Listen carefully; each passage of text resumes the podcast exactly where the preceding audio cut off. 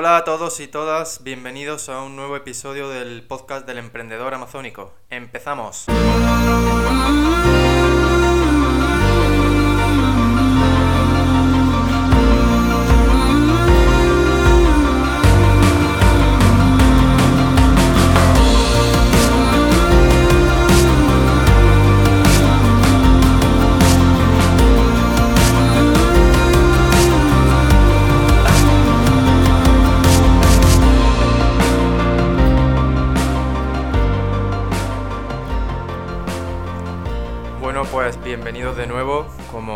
Puede que ya sepáis, mi nombre es Rafa Torrecillas y soy el que está detrás de este micrófono con todos vosotros una vez más en el episodio número 11 de este podcast del emprendedor amazónico. Como ya hablábamos en el episodio anterior, pues ya hemos entrado en esta nueva fase, la fase 2 del modelo de negocio de crear marcas, eh, marcas privadas online usando Amazon como una plataforma de lanzamiento. Bien, no, no quiero que, que os ciñáis a Amazon, sino simplemente que veáis Amazon como una como lo que es, una plataforma para eh, el- lanzamiento de nuestras marcas privadas. No es nuestra única tienda online, no pretendo que lo sea, ni quiero que os fijéis con eso, ¿vale? Bueno, entonces en el episodio de hoy eh, ya sí os voy a contar cómo debéis, eh, debéis eh, contactar a los proveedores. Ya se supone que en el episodio anterior pues ya mm, dejamos más o menos claro qué elementos eran los que tenían que, que quedar bien bien definidos antes de decidir dónde eh, podemos buscar a estos proveedores. Bien, pero antes de entrar en materia, antes de entrar con eso, quiero pues eh, daros una pequeña, una pequeña actualización y sobre lo que estoy haciendo tanto con mi marca privada, que como ya sabéis le llamo el Emprendedor Amazónico SL, tanto como con este nuevo proyecto que ya os, que os he venido contando, que estoy empezando, ¿no? Bueno, pues con mi, mi marca privada, este el Emprendedor Amazónico SL, últimamente eh, mi pareja y yo hemos estado trabajando. Ella, bueno, para poneros mm, en situación, ella se está encargando de la parte de Amazon y yo me estoy encargando de la parte más operacional, más de marketing genérico de la marca, etcétera. Un poco más, más bien de lo que no tiene tanto que ver con Amazon y ella está a cargo de lo que está, de lo que está relacionado con las ventas a través de Amazon que sinceramente es nuestro principal canal de venta, a pesar de que también tenemos la, la tienda en nuestra página web.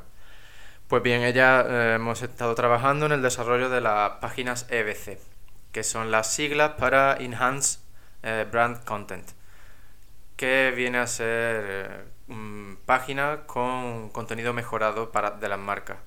Es decir, solamente aquellas marcas que, que están registradas dentro del registro de Amazon eh, pueden acceder a este tipo de contenido. Y este tipo de contenido probablemente ya, ya lo, habréis, lo habréis visto si, si sois usuarios habituales de Amazon. No es más que en un listing de un producto, cuando tú vas hacia abajo, eh, al pasar la, digamos, las imágenes principales, sigue hacia abajo, aparece una serie de, de anuncios y tal, como ya visteis en el, los primeros, en, uno- en el primer episodio eh, en el que os hablaba de las partes de un listing.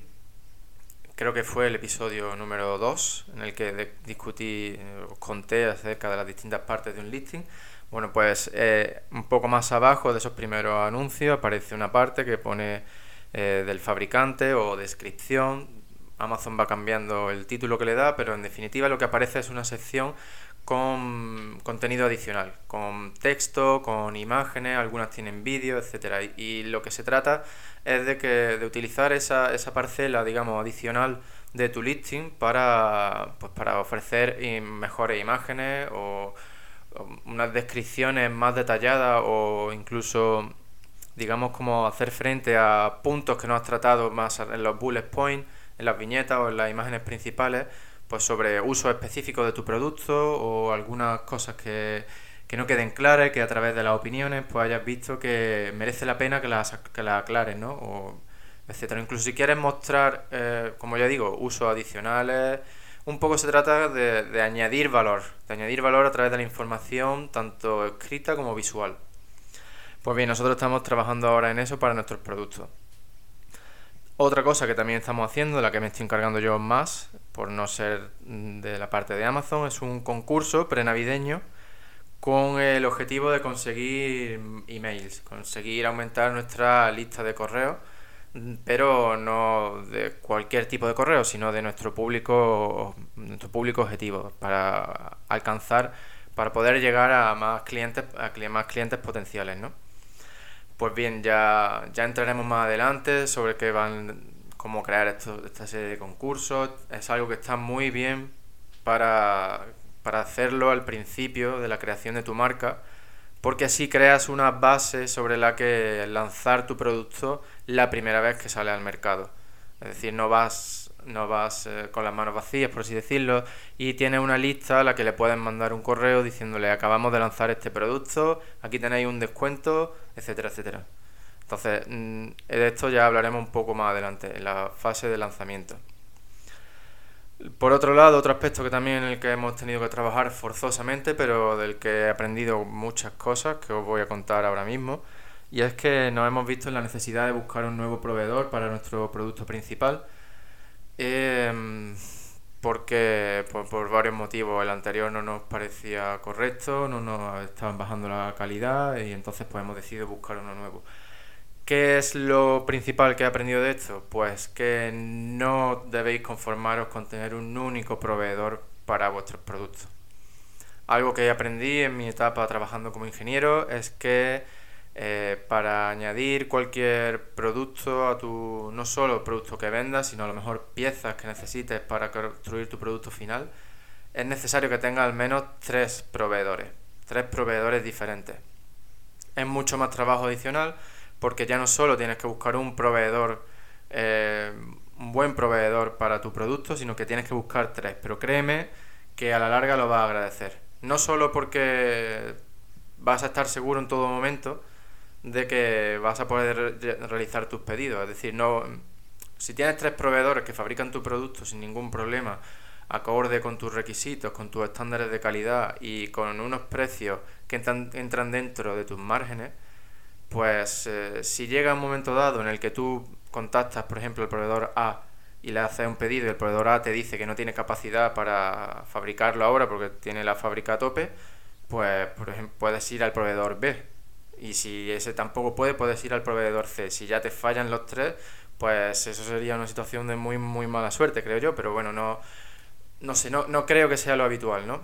Que te fallen los tres proveedores. Entonces, con esto mm, tienes mucha más seguridad y tienes más, eh, o sea, tu empresa es mucho más robusta de, cara a, mantener tus productos en stock, ¿no?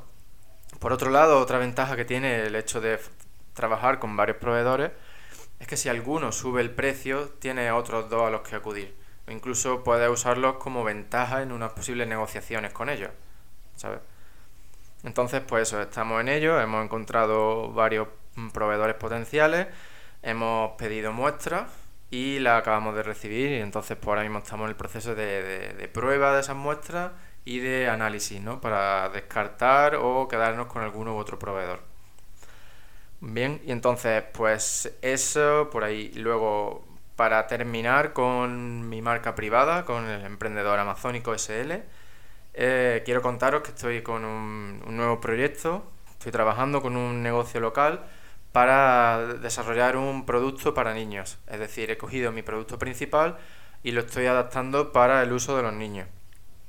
Entonces, pues lo que he hecho es coger muestras diferentes que tenía yo aquí en, mi almacén, muestras, diferentes formas de mi producto y se las he llevado a este, a este negocio local. Obviamente antes pues hablé con la, con la dueña y llegamos a un acuerdo y bueno pues eso le, he llevado estas muestras para que las prueben los distintos niños y luego pues he creado una, una plantilla con una serie de preguntas que me van a, cuyas respuestas me, van a permitir a mí definir cómo tiene que ser ese producto para niños. Es decir, como ya decía, el producto base es el mismo que el que usan los adultos pero según las respuestas que estos niños me den, yo haré unas modificaciones u otras. Y entonces, pues eh, lo importante aquí ha sido elaborar las preguntas de manera que sean suficientemente simples para que los niños pues puedan puedan entenderla sin ningún problema y puedan contestarla eh, de manera correcta. Y bueno, pues eso es lo que ya hemos hecho por ahora. Los siguientes pasos pues serán analizar las respuestas de estos niños y después lo que quiero hacer es eh, buscar materiales lo más eh, eco-friendly posible para fabricar este producto y, y luego pretendo financiarlo a través de una campaña de crowdfunding.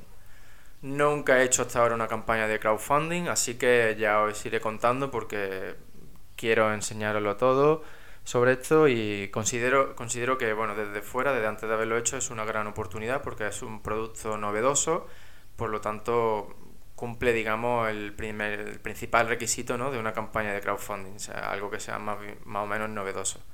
Y bueno, pues por ahora hasta aquí, hasta aquí con mi marca privada.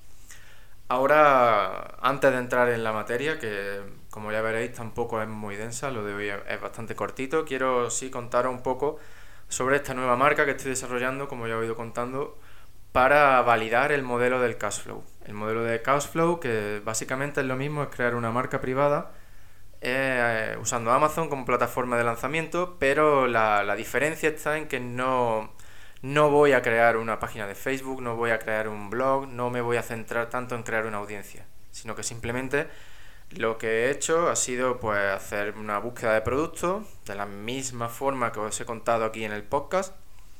Y bueno pues he ido comprobando los datos, comparándolos, he visto que tenían un buen volumen de venta o al menos un volumen de venta aceptable conforme a mi objetivo, como ya os he dicho, y es un volumen de ventas que me va a permitir a mí alcanzar mi objetivo económico en un tiempo corto, en un tiempo de unos 2-3 meses. otro aspecto importante, como ya os dije, es comprobar el volumen de búsqueda de las palabras claves principales. No nos vale solo con quedarnos en que el producto tenga ventas, sino que tenemos que comprobar que también haya búsquedas internas en Amazon. Porque si no, lo que significa es que esas marcas están llevando el tráfico a través de anuncios de Facebook, por ejemplo, o a través, a través, o a través de, una, de una red de afiliados. Eso no nos interesa, no nos interesa meternos en un producto que tenga muchas ventas, pero que el tráfico no sea interno a Amazon, porque si no tendríamos que trabajar en crear nosotros ese tráfico, en atraerlo desde fuentes externas. Y eso, mm, creedme, es muchísimo trabajo y no es para nada eficiente eh, cuando estamos empezando. Entonces, bueno, pues eso, yo hice mi búsqueda de productos, comprobé, como ya he dicho, todo y eh, después pasé a analizar los precios de, de venta de ese producto comparándolo con los precios, unos precios y promedios de compra. Yo lo que hice fue irme a, Alibaba y miré así por encima por hacerme una idea de los productos, de un precio al que yo creo que podría conseguir comprarlo. El objetivo de esto es hacer una estimación de costes y de viabilidad del producto. Tal vez esto dicho así asuste un poco a aquellos que no estén acostumbrados a trabajar con números, pero creedme que es muy sencillo y ya os proporcionaré plantillas que yo he creado en Excel eh, que en las que solo tendréis que meter los datos vosotros para obtener los, resultados de ese análisis. Básicamente lo de lo que se trata esto es de ver si los costes totales nos permiten tener unos beneficios, o sea, estimar si los beneficios que tendríamos nos permiten alcanzar nuestros objetivos dentro del horizonte que consideramos. Es decir, puede que, puede que el producto sea, sea beneficioso, tenga beneficios, y, pero que sean insuficientes para alcanzar nuestro objetivo económico en cinco meses, por ejemplo. Tal vez en un año sí, pero no en cinco meses como habríamos fijado desde un principio. Entonces, este, este análisis de coste y viabilidad del producto es necesario llevarlo a cabo. Una vez que he hecho, que vi que, que sí merecía la pena que me metiese en este producto, desde el punto de vista económico, pues hice un análisis de la competencia, de manera tanto digital como física. el análisis físico, como ya os comenté, pues básicamente se ha, tratado de pedir muestras, o sea, hacer, comprar los productos de mis competidores a través de Amazon. No, no tiene otra historia. Y bueno, pues contaros que el principal problema que yo le he visto a este producto es que la mayoría de mi competencia son vendedores chinos. No os lo he dicho todavía, pero voy a, voy a probar eh, aquí en España. Eh, mi estrategia para vencer a, a estos competidores chinos se basa en, bueno, pues yo me di cuenta de que estos mm, proveedores chinos tenían, la mayoría de sus listings tienen un español bastante pobre, las imágenes mm, no son muy mejorables, el, el, texto que aparece en las imágenes aparece en un español mal escrito o aparece en inglés o en alemán. Es decir, yo he visto que en la calidad de los listings puedo mejorar, puedo superarle. Eso por, eso por ahí una forma de añadir valor. Luego también he visto que los productos en sí, en la manera que he recibido estas muestras, también son mejorables, pues añadiendo pequeños insert paper, pequeños mm, tarjetitas o papeles en los que eh, muestras tu, tu, atención al cliente, ¿no? Entonces ahí también he visto otra forma de, añadir valor. Así como en la forma de, posicionar y de modificar el, empaquetado del producto. Entonces, mm, voy a probar con, una, con unas cuantas unidades, no muchas, a ver qué tal, a ver qué tal funciona modificando el listing sin modificar mucho el empaquetado, tengo otras ideas para llevarla a cabo. Si sobrevivo con estas unidades y cumplo los objetivos, es decir, consigo estas ventas en el tiempo que he establecido, que son, pues, eh, espero recibir las muestras la semana que viene y luego pues un par de semanas más, digamos que para principios de diciembre esperaría estar vendiendo. Y si los resultados van bien, debería quedarme sin stock para Navidad. O sea, para Reyes, perdón. Eh, entonces, si se cumplen esos, eh, si se cumplen esos objetivos, digamos que se habrá validado. yo considero que habré validado esta idea de producto y, y este modelo del cash flow. Y, mm, y a partir de ahí, pues ya sí me centraré un poco más en lo que es mejorar el, empaquetado más allá de lo que estoy haciendo, de lo que voy a hacer ahora con este primer pedido. Y bueno, pues seguiré adelante. El principal problema que yo le veo a este modelo del cash flow no es más que sé que más tarde, más temprano, eh, estos competidores chinos se van a poner a la par conmigo y van a tirar los precios abajo. Entonces en ese momento yo ya estaré fuera del mercado porque ellos controlan la fábrica y yo no yo contra eso no puedo competir. Entonces, ese es el problema del cash flow, que al no contar con una audiencia que nos respalde y que busque nuestra nuestra marca, tenemos que estar constantemente buscando productos nuevos que cumplan pues estos requisitos, ¿no? Es decir, que la competencia no haya prestado mucha atención al empaquetado o que no haya prestado mucha atención a, a la creación de los listings, la atención al cliente, etcétera. Es decir, que busquemos productos que además de, tener demanda eh, en venta, de tener búsqueda de palabras clave, pues que además eh, veamos que hay forma de, de variarlos, ¿no? Forma de, mejorarlos, no solo el producto en sí, sino, pues ya, como ya os digo, el empaquetado, el listing, la atención al cliente, etcétera. Pero formas más bien sencillas, porque tampoco quieres complicarte mucho la vida en modificar un producto, a no ser que creas que puedes patentarlo y entonces ya estaría, estarías protegido frente a estas fábricas chinas. ¿sabes? Entonces, no, si no puedes patentarlo, no, no te merece mucho la pena, creo yo, eh, dedicar tiempo y dinero a realizar modificaciones muy profundas de esos productos.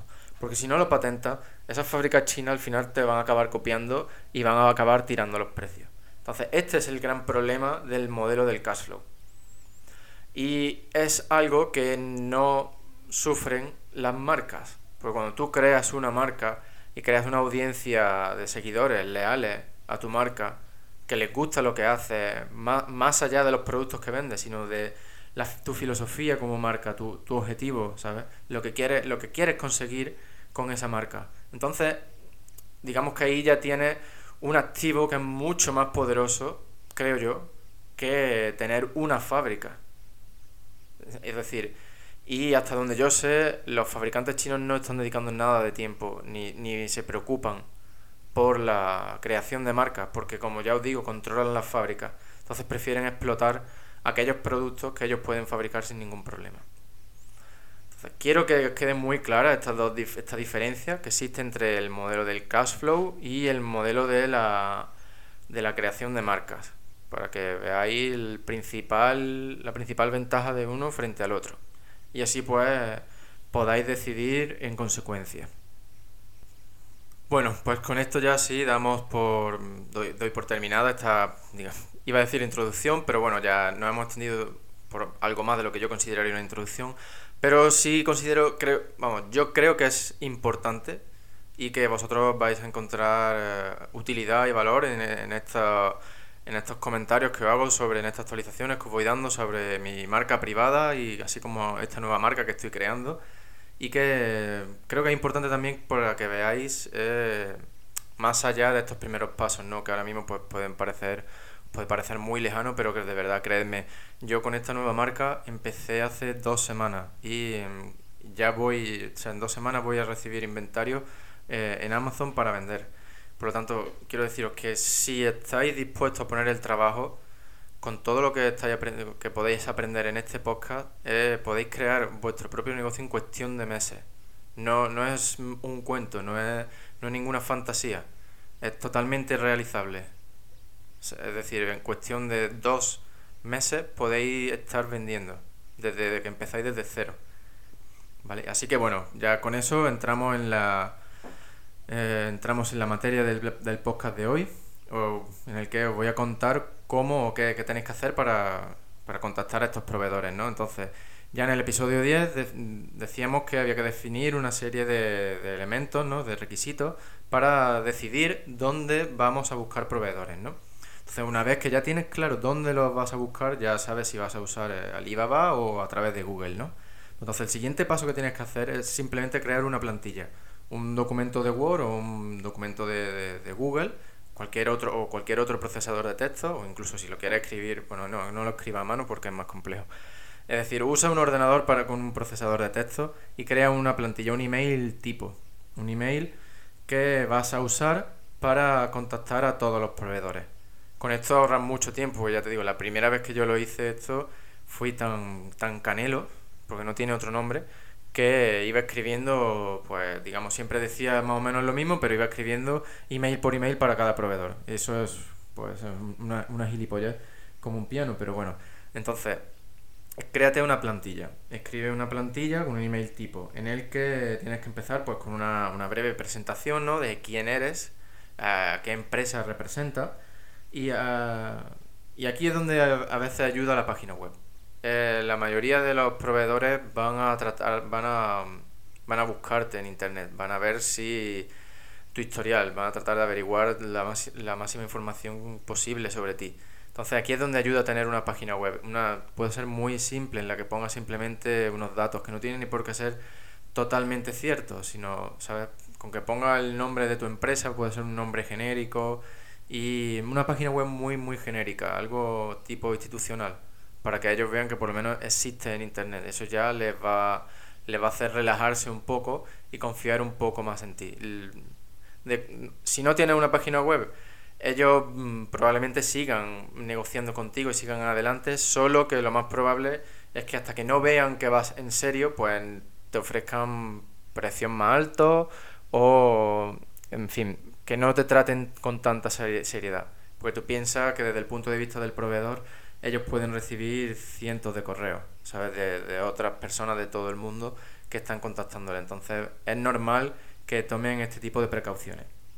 Por lo tanto, aquí sí quiero, pues eh, dentro de este paréntesis, te digo que sí, que sí es una buena idea que desde el primer momento pienses en un nombre genérico para una empresa, no para tu marca, ojo, sino un nombre genérico para tu empresa y que crees una, una, web así tipo institucional de una página muy simple con alguna información eh, también genérica y, listo, ¿no? Bueno, pues entonces eh, digamos que empezaría ese email presentándote un poco, diciendo pues quién eres, eh, el puesto que ocupa en esa empresa y por qué le estás contactando, ¿no? Pues le contactamos porque estamos, nuestra marca está interesada en iniciar, o nuestra empresa está interesada en iniciar una nueva marca dentro del sector X y nos gustaría que nos facilitara la siguiente información. ¿no? Entonces también mm, tú les cuentas el producto en el que estás interesado eh, y las características que quieres que, que, tenga ese producto. Si has hecho bien tu, tu fase, tu investigación, sabrás perfectamente qué cosas son las que tienes que contarle a ellos. Sabrás perfectamente cómo definir el producto para que estos proveedores lo entiendan. Sabrás si tienes que incluir imágenes o no. Y sabrás qué debes mostrar en esas imágenes. Así como ya digo, como las características que tienes que contar. No, pues entonces, digamos que esta parte es, un poco, es muy específica de, de cada uno de vosotros, según el producto que vendáis y la marca que queráis desarrollar. Pero después de esto sí viene la parte que es general a todos y es lo que tú debes preguntarle a, esos proveedores. Entonces tú quieres preguntarle por la cantidad mínima o en inglés MOQ, que viene a ser las siglas para Minimum Order Quantity. Entonces quieres saber cuál es su pedido mínimo. También quieres preguntarle si hacen private label, que es la marca privada. Otra cosa que les puedes preguntar es las si aceptan modificaciones del diseño. Esto, pues como ya os, decía antes, puede que aplique a ti, a tu caso, puede que no. Entonces, pero si tú quieres hacer modificaciones del diseño, es una de las primeras cosas, perdonadme, es una de las primeras cosas que debes preguntar, porque si no, no te merece la pena seguir hablando con ellos. Si tú quieres hacer, necesitas hacer modificaciones de un diseño estándar y ese proveedor no lo permite. Otra cosa que también es interesante que preguntéis es eh, mm, el precio por unidad para distintos tamaños de pedido. Es decir, no solo nos quedamos en el precio por unidad, sino que queremos saber cómo varían esos precios en función de si hacemos un pedido de 200 unidades, de 500, de 1000, de 2000 unidades. Esto en inglés se llama per unit price tiers. ¿Vale? Y entonces, cuando preguntáis por el precio, también es importante que les pidáis el precio para distintos eh, vamos a ver para distintas situaciones de de quién se hace control de la carga. Es decir esto viene definido por los incoterms que se llaman. Y, y ahora os voy a explicar los principales no entonces eh, podéis yo pienso que deberíais pedirle eh, precio para una de estas situaciones, de estas tres situaciones, que son DDP, FOB, EXW. Pues bien, DDP son unos términos que significan que el vendedor, es decir, vuestro proveedor, se hace cargo de, del, del, envío, de los bienes que se están enviando, desde durante todo el proceso de transporte. Es decir, tienen que encargarse de los trámites de aduana en origen, del envío al país de destino, de los trámites de aduana en el país de destino y del transporte hasta la dirección final, hasta el punto final de entrega. En este caso, vuestro proveedor se haría cargo de todo el proceso desde que la fabricación ha terminado hasta que el producto ha sido entregado en la dirección de destino. Como os podéis imaginar, este precio será el más caro, porque incluye todo el transporte, todos los trámites de aduana, etcétera, etcétera los seguros, etcétera. Pero con este DDP, o sea, es decir, con el precio DDP, cuando, cuando tengáis el precio DDP y tengáis el precio sin el envío, os podéis hacer una idea de los costes del envío. ¿no? Esto lo vais a entender más ahora cuando explique los otros dos términos que he comentado antes. Bueno, entonces, después del DDP también te deberéis preguntar el FOB, que significa Free On Board. Este, este es el precio más típico que te van a dar los proveedores. Y en este caso el vendedor se hace cargo del transporte desde la fábrica hasta la terminal de carga del puerto que hayáis elegido para transportar vuestro, primer, vuestro pedido. Entonces, en este caso, el proveedor se hace cargo de la gestión de la aduana en origen. Y vosotros seríais los responsables desde que los bienes, desde que el producto está subido pues al avión o al barco o al tren, ya dependiendo del tipo de transporte que hayáis seleccionado. Y por último tenemos el EXW. Eh, esto lo que significa es que el comprador, vosotros, os hacéis cargo de todo el proceso de transporte. Es decir, sería un poco como el contrario al DDP. El, el proveedor deja la mercancía en un punto que en un punto en el que, al que, acordéis. Pero dentro del país de origen, es decir, lo más típico para el XW, que vienen a ser Xworks, para, lo más típico para un precio Xworks significa que el fabricante te deja la mercancía en su fábrica. Y a partir de ahí tú eres el responsable. Tú tienes que contratar a un tercero para que llegue, coja esa mercancía, eh, haga la gestión en aduana en origen, la envíe al país de destino, haga la gestión de aduana en destino y finalmente la entregue en, la, en el punto final de, de entrega. ¿Vale? Entonces, como ya os decía, si tú conoces el precio para DDP y conoces el precio para EXW o para FOB, pues bien, con la diferencia de esos precios te puedes hacer una idea de cuánto te costaría el envío del producto una vez terminado. ¿Vale? Ahora bien, una vez que tengas esa referencia, pues ya puedes ir y preguntar a otras compañías externas, compañías de envío. Y así pues puedes comparar y puedes saber mm, qué opción es la que más te interesa. Sinceramente, para un primer pedido, mm, si DDP, si, si, el precio de DDP está dentro de vuestros márgenes, eh, usad ese. No os compliquéis buscando a compañías de envío. Ahora sí, si el precio del DDP se dispara y os hace perder los márgenes de beneficio, pues entonces sí, buscad otras compañías de envío. Pero bueno, de esto hablaremos un poco más, lo desarrollaré un poco más en otro episodio. Pues bien, con esto digamos que sería lo más importante que tienes que preguntar, ¿no? Así como a modo de resumen, la cantidad mínima para un pedido, eh, si hacen private label eh, o marca privada, si permiten modificaciones del diseño y sus distintas franjas de precio, así como los precios para las distintas condiciones de envío, ¿no? Vale, entonces, mm, una vez que ya hemos preguntado todo esto, ya digamos que tendríamos nuestra plantilla lista y a partir de ahí solo tenemos que copiar y pegar para cada uno de nuestros nuevos proveedores. Por supuesto, cambia el nombre del destinatario, ¿vale? Porque si no, digamos que eso es como una primera falta de respeto. Si tú vas y le mandas un correo a Juan y le dices, hola Manolo, ¿vale? Entonces eso, digamos que ahí el proveedor está viendo que tú ni siquiera te has preocupado en ver a quién va dirigido el correo.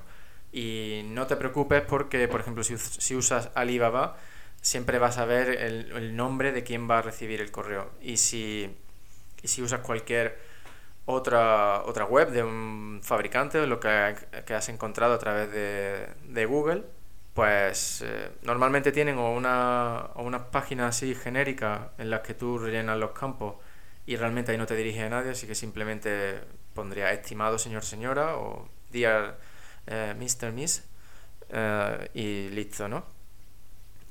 Entonces, tras esto, lo que sí tienes que esperar es recibir correos de todos los proveedores y a partir de, muchos de los proveedores y a partir de ahí pues ya empieza tu proceso de negociación en el cual pues cada, o sea, os podría dar unas pautas generales, os las puedo dar en otro episodio, pero la realidad es que a partir de aquí pues digamos que vosotros estáis a cargo porque cada, cada caso es, eh, es diferente, ¿no? Entonces, lo que, mm, lo que sí cambia es eh, si vosotros os encargáis de hacer la, de contactar a esos proveedores o si contratáis a una, a una empresa o a un agente para que hagan el trabajo por ti, ¿no? Entonces, si te encargas tú, pues como ya hemos dicho, puedes buscar estos proveedores por internet o una vez que lo encuentras por internet, puedes llamarlos por teléfono o mandarles los emails, etcétera. Al final, ya os digo, seguro que ah, termináis hablando por email. Incluso si has encontrado estos proveedores en ferias, en ferias comerciales, o incluso si has ido a verlos a la fábrica. Al final siempre vas a recurrir al email porque te gusta, no es que te guste, sino porque es necesario que las cosas queden por escrito. Así se evitan errores y malentendidos. La diferencia si contrata a una empresa o a un agente que hagan el trabajo por ti, esto se llaman sourcing agents, pues, pues que tienen una serie de ventajas que, tú no tienes. La principal es, por ejemplo, hablan el idioma. Hablan el, hablan el, mismo idioma que los proveedores.